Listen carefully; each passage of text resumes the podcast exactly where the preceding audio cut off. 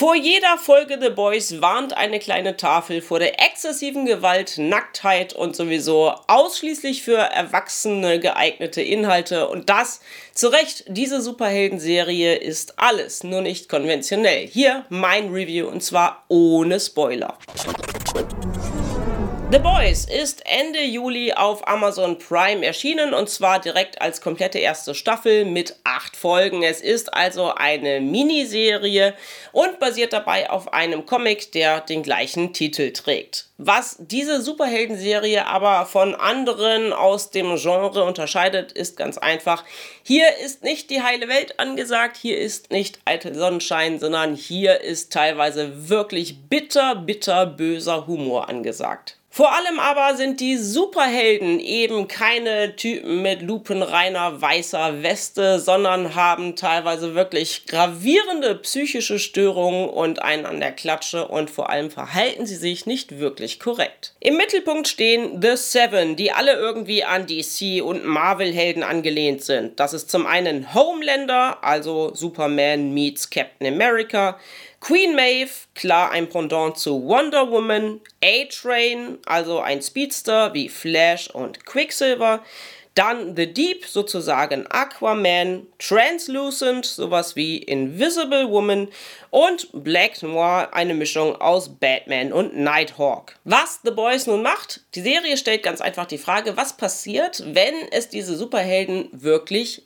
gibt. Ganz klar, es würde sich eine riesige, gigantische Marketingbranche drumherum aufbauen und diese Superhelden sind plötzlich eben nicht nur auf ihre guten Taten bedacht, sondern vor allem darum, wie viele Instagram-Likes es gibt, wie viele Zuschauer im Stream mithängen, wie ihre Marke und der ganze Merchandise sich verkaufen lassen und vor allem, wie die Aktienkurse der Firma Wort stehen, denn das ist sozusagen das Netzwerk hinter den Superhelden. Das ist dieser riesige Konzern, der diese ganze Industrie vermarktet und verwaltet.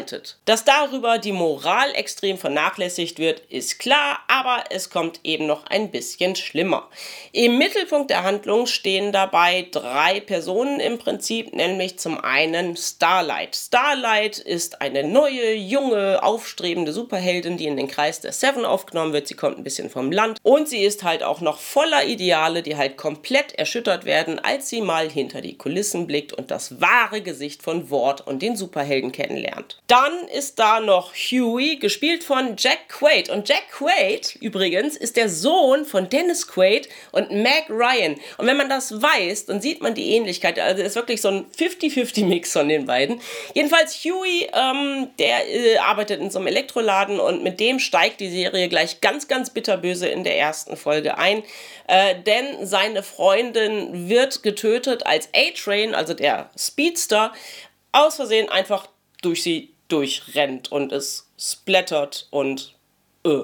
So, das ist die Ausgangssituation. Das ist kein großer Spoiler, denn das sieht man schon im Trailer zur Serie. Und äh, dann wird Huey von einem Mann kontaktiert, der Billy Butcher heißt. Und der wird wiederum gespielt von Carl Urban. Carl Urban kennt ihr aus den neuen Star Trek-Filmen. Da spielt er den Pille. Der ist allerdings glatt rasiert und äh, einfach ein ganz anderer Typ. Und ich hätte nicht gedacht, dass Carl Urban so einen knallharten Motherfucker spielen kann, wie Billy Butcher es ist.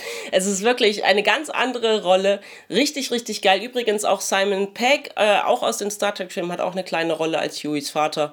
Und äh, ja, die Rolle des Billy Butcher hat mir sehr gut gefallen. Der versucht nämlich äh, Huey zu rekrutieren sozusagen, weil er ebenfalls auf Rachefeldzug gegen die Soups ist und versucht Huey auf seine Seite zu ziehen. Dann kommen noch zwei weitere Boys dazu, nämlich einmal Mother's Milk ähm, kurz MM und äh, ein Franzose, Frenchie und das sind eigentlich alles total liebenswerte Charaktere und es macht einfach wirklich Spaß dazu zu schauen. Ich will natürlich nicht allzu viel inhaltlich spoilern, ich kann nur so viel sagen, insgesamt ist es eine sehr unterhaltsame Serie. Es ist bestimmt nicht die Serie, die uns allen noch in 20 Jahren im Gedächtnis bleiben wird, aber äh, um es mal kurz mit acht Folgen durchzubingen, wirklich sehr unterhaltsam. Es hat so gegen Mitte der Staffel mal so ein kleines Tief, da sind so ein paar langatmigere Folgen dabei, aber insgesamt macht die Serie eigentlich nicht wirklich richtig etwas falsch. Das Einzige, was mich so ein bisschen verwundert hat, ist das Finale. Keine Sorge, ich werde nicht inhaltlich spoilern. Es ist nur so, das Finale fühlt sich nicht so richtig an wie ein Staffelfinale. Man erwartet ja von einem Serienfinale immer weiß ich nicht, den Monster Showdown und den Abschluss der Handlungsstränge und bla bla bla. Aber hätte man mir jetzt nicht gesagt, dass das das Finale ist, hätte ich gedacht, gut, da kommt auf jeden Fall noch eine Folge. Ähm, also es fühlte sich nicht wie so ein Finisher an, aber die zweite Staffel zu The Boys ist auch schon äh, in Arbeit. Da sind die ersten Folgen schon abgedreht und insofern wird es wahrscheinlich relativ zügig weitergehen. Insgesamt, wie gesagt, eine richtig, richtig coole Superhelden-Serie, weil sie einmal einen ganz anderen Ansatz an diese Vorstellung bringt, dass eben Leute mit Superkräften da draußen umherrinnen könnten. Ist auf jeden Fall eine Empfehlung für alle, die sich nicht von exzessiver Gewalt stoppen lassen, auch nicht von cringy Sexszenen und die eine gute Portion schwarzen Humors verstehen.